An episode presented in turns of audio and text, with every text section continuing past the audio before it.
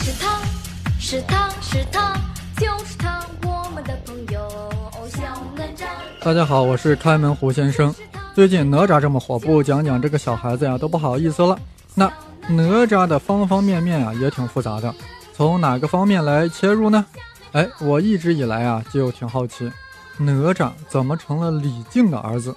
李靖乃是唐朝名将，是历史上的真实人物，而哪吒是神，是魔，是仙，是天兵天将，他俩怎么就凑在一起成了父子了呢？哎，别说什么灵珠子投胎转世啊，那是明代作品《封神演义》的说法。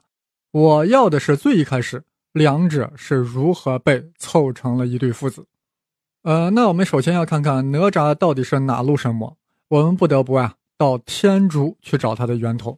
呃，过去听过我讲孙悟空、猪八戒的朋友啊，恐怕早已猜到了，这哪吒很可能就来自印度。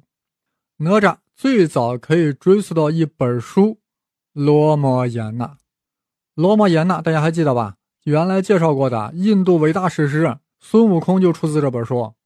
这本书大约成熟于公元前三世纪，其中有一个夜叉啊，名叫哪吒俱伐罗。啊，这就是哪吒的最早原型。一方面啊，《罗摩衍那》是一部伟大的史诗；另一方面，《罗摩衍那》也被婆罗门教用来宣传教义。所以，我们可以这样说呀：哪吒形象最早诞生于公元前三世纪，是婆罗门教中的一个夜叉，一个形象丑陋但动作敏捷的鬼；而李靖诞生于公元后五百七十一年，那是大隋王朝。地点在陕西三原，这样一个真实的中国人，为何成了七八百年前印度夜叉的父亲了呢？难道是真有穿越时空的虫洞吗？呃，这个核心话题啊，先要打住，因为贾克雅基不同意哪吒是印度人。贾克雅基是哪根葱？竟反对哪吒的印度血统？哎，这位学者呀，是一颗印度的大葱。他觉得哪吒不是俺们印度人，而是伊朗人。哎，他凭啥这样觉得呢？因为伊朗也有一部著名的史诗，名叫《列王记》，啊，其中有个人物叫苏赫拉布，作为小时候的种种行为，竟然和《封神演义》中的哪吒极其相似，相似到必须相信有传承关系。伊朗学者啊，一看印度学者都出手了，马上跟进，严正指出。小孩在波斯语中就叫 Nazad，哪吒这个名字就来自小孩哪吒的所以哪吒必须永远是小孩，否则就不配叫哪吒。哎，说到这里啊，我都糊涂了。那哪吒到底是印度人还是伊朗人呢？面对这两个对立的观点，胡先生呀，一般不会肯定一个否定另一个的，而是总想着能否将这两个矛盾的说法统一起来。怎么统一呢？其实还不是很难，因为印度人和伊朗人本来就是同源的，他们有同样的来源，他们都是雅利安人。哇，雅利安人这个名字很有黄活力啊！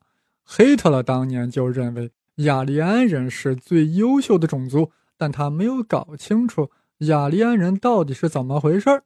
毕竟那时的学术水平不比现在。雅利安意思就是高贵。那雅利安人啊，就是高贵之人。他们最早生活在什么地方呢？一种理论认为，雅利安人最早一定生活在北极圈，因为只有在那种缺乏阳光且极其寒冷的地方，才能自然选择出如此肤色惨白惨白的人种。但学界的主流观点认为，雅利安人早在公元前四千五百年就生活在南俄大草原，也就是现在的乌克兰。并且还再向东延伸到了俄罗斯伏尔加河下游地区。那么，到了公元前两千五百年的时候呀，雅利安人的人口增加到了南俄大草原都已经容纳不下的地步了，只能四处迁徙，寻求新的生存空间。其中有一支就南下了，来到了两河流域。注意啊，是中亚的两河流域，是阿姆河与希尔河。所在的两河流域，也就是现在的乌兹别克斯坦。啊在这里啊，他们生活了近千年，又待不住。大约在公元前一千五百年的时候，其中一支雅利安人向东翻越了兴都库什山和帕米尔高原，进入了印度河流域，进而呀到达了恒河流域，征服了当地的土著民族，皮肤黝黑的达罗毗荼人。他们呀不但征服了当地人，还带去了雅利安人先进的文化和宗教信仰，在印度次大陆形成了吠陀教。顺便还建立了种姓制度，强化了对当地人的统治。吠陀教再后来啊，发展成为了婆罗门教。但是佛教的出现对婆罗门教产生了巨大的冲击，最终令之在公元四世纪以后呀开始衰落了。但是呀，后来出现了个人物商杰罗，对婆罗门教啊进行了一番改革，令之重新复兴。啊，这就是呀，今天印度信仰人数最多的印度教。说了半天呀，就是在说印度教来自于婆罗门教，婆罗门教来自于吠陀教。也就是说，印度的主流文化、上层文化是来源于雅利安人的。估计有朋友不耐烦了呀，我是来听哪吒的，你在这你讲这些干什么呀？别急啊，我们不是想探讨哪吒的最早起源吗？既然宣传婆罗门教的伟大史诗《罗摩衍那》中已经有了哪吒的名字和故事了，那我就想呀，哪吒的雏形一定更早。为啥呢？有啥根据呢？啊，虽然说《罗摩衍那》成熟于公元前三百年，但其故事早就在印度次大陆流传了。作者乙蝶只不过是把各种民间传说进行了加工处理、加工整理、润色文字，然后形成了一部伟大的作品。就好比中国的《西游记》，虽然是明朝吴承恩写的，但其故事呀，早在唐朝就开始流传了。其中的人物，比如什么孙悟空呀、猪八戒呀什么的，早八辈子就在印度都诞生出雏形了。所以我这里大胆推测。哪吒的形象的雏形，早在吠陀时代就已经有了，甚至早在雅利安人在两河流域的时候就已经出现了。那又怎样呢？好吧，印度这一块啊，咱们先放在这里。我们再回看两河流域的雅利安人。前面我们说到，本来在南俄大草原的雅利安人啊，觉得那里太拥挤，其中一支就南下了，来到了中亚的两河流域。成天在阿姆河呀、希尔河呀游泳嬉闹，后来觉得很无聊，其中一支开始翻山越岭进入印度。但是有另外一支，可能呀是觉得兴都库什山脉太高，就直接南下进入了伊朗高原，最终在那里建立了波斯帝国。啊，如此说来啊，波斯帝国的主流文化也是来源于雅利安人，尤其是当下的这个国家就叫伊朗。各位朋友。你们知道伊朗啥意思吗？伊朗就是雅利安，只不过是不同的音译罢了。伊朗、雅利安就是一回事儿，所以大家以后记住，伊朗人其本意就是雅利安人。那又如何呢？大家没忘吧？有一种观点认为哪吒的原型来源于伊朗，因为伊朗也有一个著名史诗《列王记》，其中涉及了与哪吒极为类似的故事。虽然呀，该书是在公元十一世纪才成熟的，但其所叙述内容时间跨度高达四千年以上。也就是说，它的叙事起点是雅利安人还在南俄大草原之时呀。尤其是里面杂糅了许多民间的各种神话传说，而这些传说很多就源自最早的雅利安人。听到这里啊，估计有些朋友已经明白了。胡先生最终要得出的结论是，哪吒就是雅利安人。为啥在印度史诗和伊朗史诗中都有哪吒的形象呢？因为印度和伊朗的主流文化都来自雅利安人。或许哪吒形象的出现，早在他们在阿姆河和希尔河戏水玩耍的时候，就已经诞生了哪吒这个小朋友，这个小夜叉了。胡先生的这个猜测啊，的确有一些跳跃，有些大胆了。但是还是能够自圆其说的。至于小心求证的事儿，就要留给擅长考据的专家学者了。反正哪吒就是雅利安人啊！这会儿啊，估计有很多人开始对雅利安人感兴趣了啊！他们到处扩散，难道就没有侵入我中华大地吗？咋能没有呢？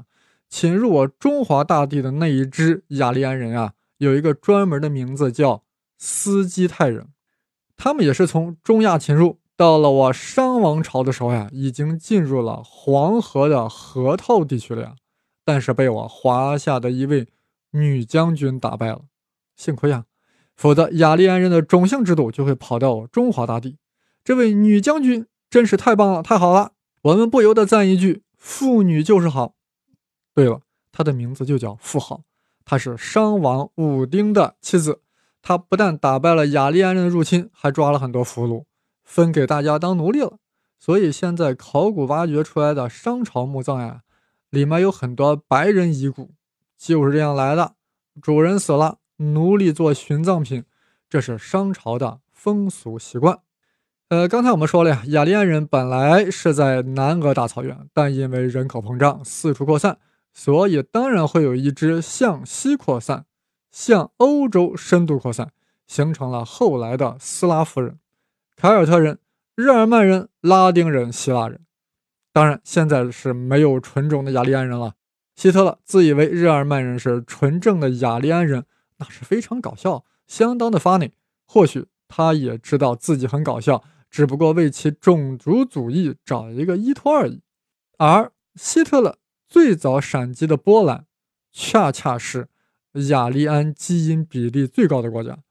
波兰人基因中雅利安的成分超过了百分之五十，其次是俄罗斯人，占了百分之四十七，而日耳曼人基因中只有百分之十九的雅利安成分呀！哇，估计希特勒都要哭了。这意味着他认为的劣等民族斯拉夫人。反而比日耳曼人更加雅利安，更加高贵，更加优秀。战争的结果表明，果然是拥有雅利安成分更高的斯拉夫人战胜了纳粹日耳曼人。哇，希特勒可以横扫欧洲，却无法撼动苏联，不正是因为俄罗斯人拥有更多的雅利安基因吗？哇，弄了半天，元首原来是对的，他用他的军事实践。将之残酷地证明了元首的理论是正确的。呃，另外补充一下啊，在印度高种姓人中的基因中呀，雅利安成分占了百分之三十九，也是蛮高的。但是高种姓毕竟只占了印度总人口的百分之十五，所以嘛，总的来说，印度是吧？所以就在那一年，就只能被秋风扫落叶了。哎呀，不能再说下去了啊！再讲下去就成雅利安人专题了。现在各位朋友一定关心的是，作为雅利安人的哪吒，为啥会东传到华夏大地，最终还成为了唐朝将领李靖的儿子？这个我们下期再接着讲。我的微信公众号是东方胡先生，当然是带竹字头的生。